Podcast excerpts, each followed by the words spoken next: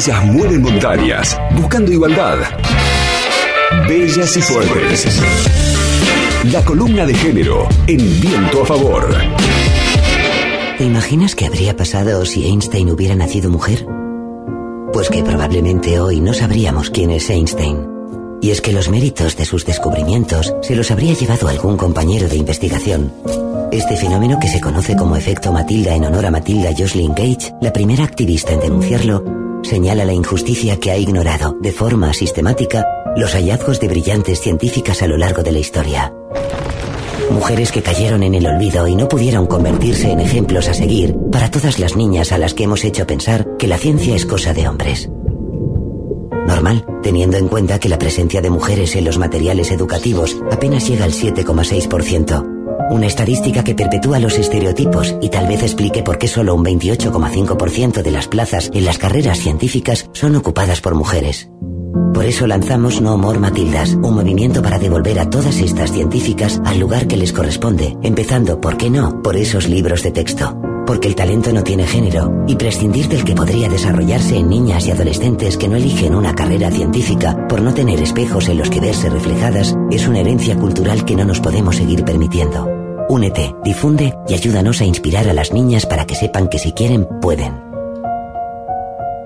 No More Matildas una iniciativa de la Asociación de Mujeres Investigadoras y Tecnólogas. Lo que escuchábamos anteriormente es parte de la campaña No More Matildas, una iniciativa impulsada por la Asociación de Mujeres Investigadoras y Tecnólogas, AMIT, que tiene el apoyo de la Oficina del Parlamento Europeo en España para dar a conocer lo que se llama el efecto Matilda y recuperar el protagonismo de científicas que nunca debieron ser invisibles. Lo que se plantea desde esta campaña es que el objetivo de esta asociación es conseguir una mayor presencia de científicas en los libros de textos escolares, tanto en nivel primario como en medio bachillerato, desde la convicción de que como referentes estas mujeres serán un estímulo para despertar en las niñas una vocación científica y contrarrestar los estereotipos que desde edad tempranas anidan en sus mentes y les dicen que ellas son menos inteligentes y dotadas para las ciencias que los chicos. Así dice entonces parte de esta campaña que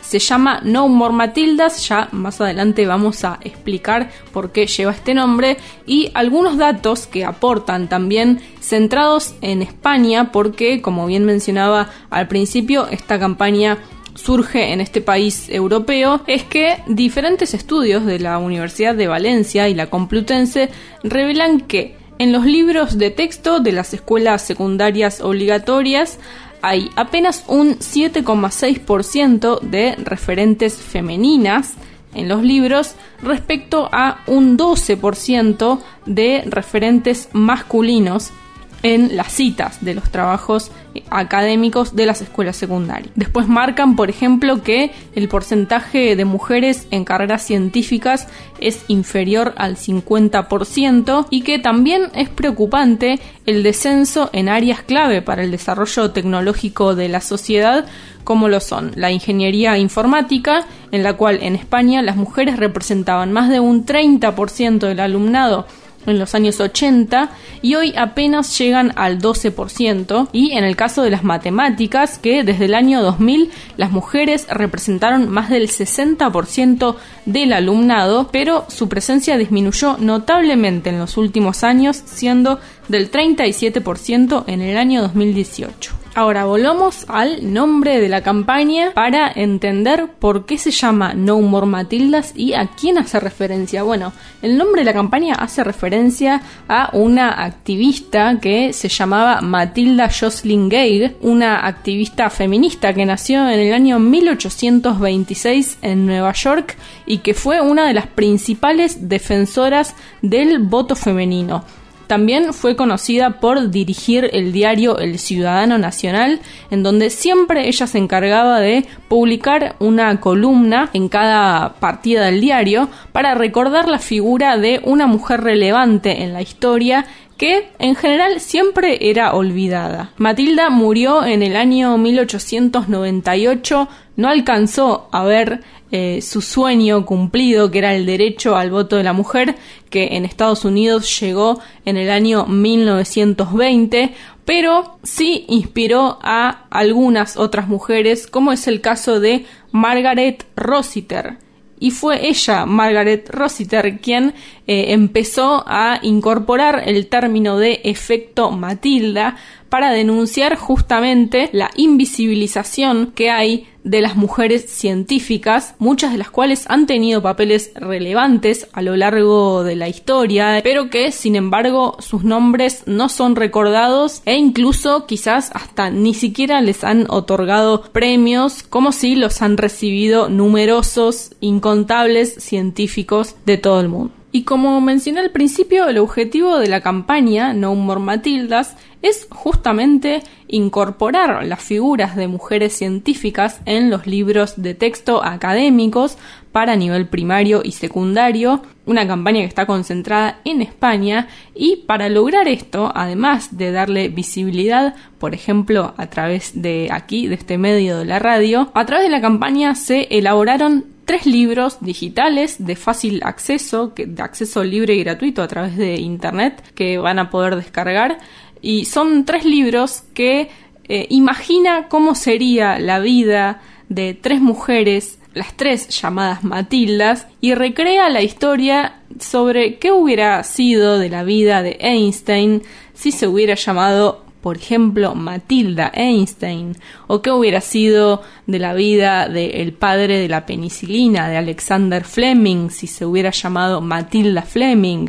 o qué hubiera pasado con Erwin Schrödinger, el creador de la mecánica cuántica, si se hubiera llamado Matilda Schrödinger. Bueno, de esta forma se van recreando estas tres historias en tres libros distintos muy interesantes para leer y que efectivamente recrean eh, la vida de tres mujeres eh, científicas que eh, existieron, ¿no? Así empieza, por ejemplo, el libro de Matilda Einstein que dice así: Este libro es un cuento, una buena manera de preguntarse cómo habría sido la historia si las mujeres hubiesen podido hacer muchas más cosas de las que hicieron.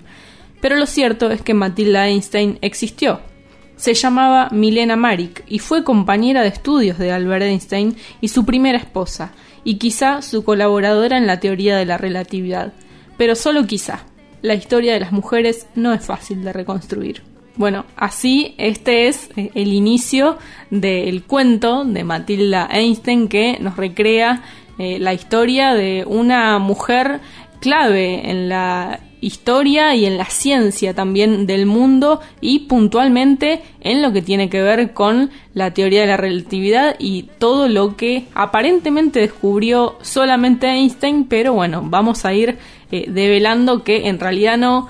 que no lo hizo él solo y que Milena Marik también tuvo gran colaboración en esto, sin embargo, nadie, prácticamente nadie, recuerda su nombre. Y así, como es su caso, también ocurre con infinidad, decena de mujeres científicas que a lo largo de la historia son merecedoras de grandes eh, premios y sin embargo nadie las ha reconocido y más aún nadie tampoco sabe ni recuerda sus nombres. Por suerte, igualmente, esto es algo que en los últimos años se está poniendo en agenda poco a poco, así que si buscan en Google, por ejemplo, científicas olvidadas o mujeres eh, científicas olvidadas, van a encontrar gran cantidad de links eh, con esta información. Pero lo más importante y a lo que apunta en realidad justamente esta campaña es que estas mujeres que existen, que tienen nombre y apellido, que tienen un lugar de nacimiento y que efectivamente han hecho algo por la ciencia y por la historia del mundo, sean reconocidas en los libros de historia y sean incluidas en las currículas también de las escuelas primarias y secundarias si entran al sitio nomorematildas.com, esto sería en inglés, o sea que va escrito nomorematildas.com, Este es el sitio oficial de esta campaña y allí van a poder encontrar eh, toda esta información que yo les comenté y más porque desde allí también se pueden descargar los tres libros que yo les comentaba de forma gratuita, de forma digital obviamente, para que los lean y los compartan. LU5 Podcast. Viento a favor.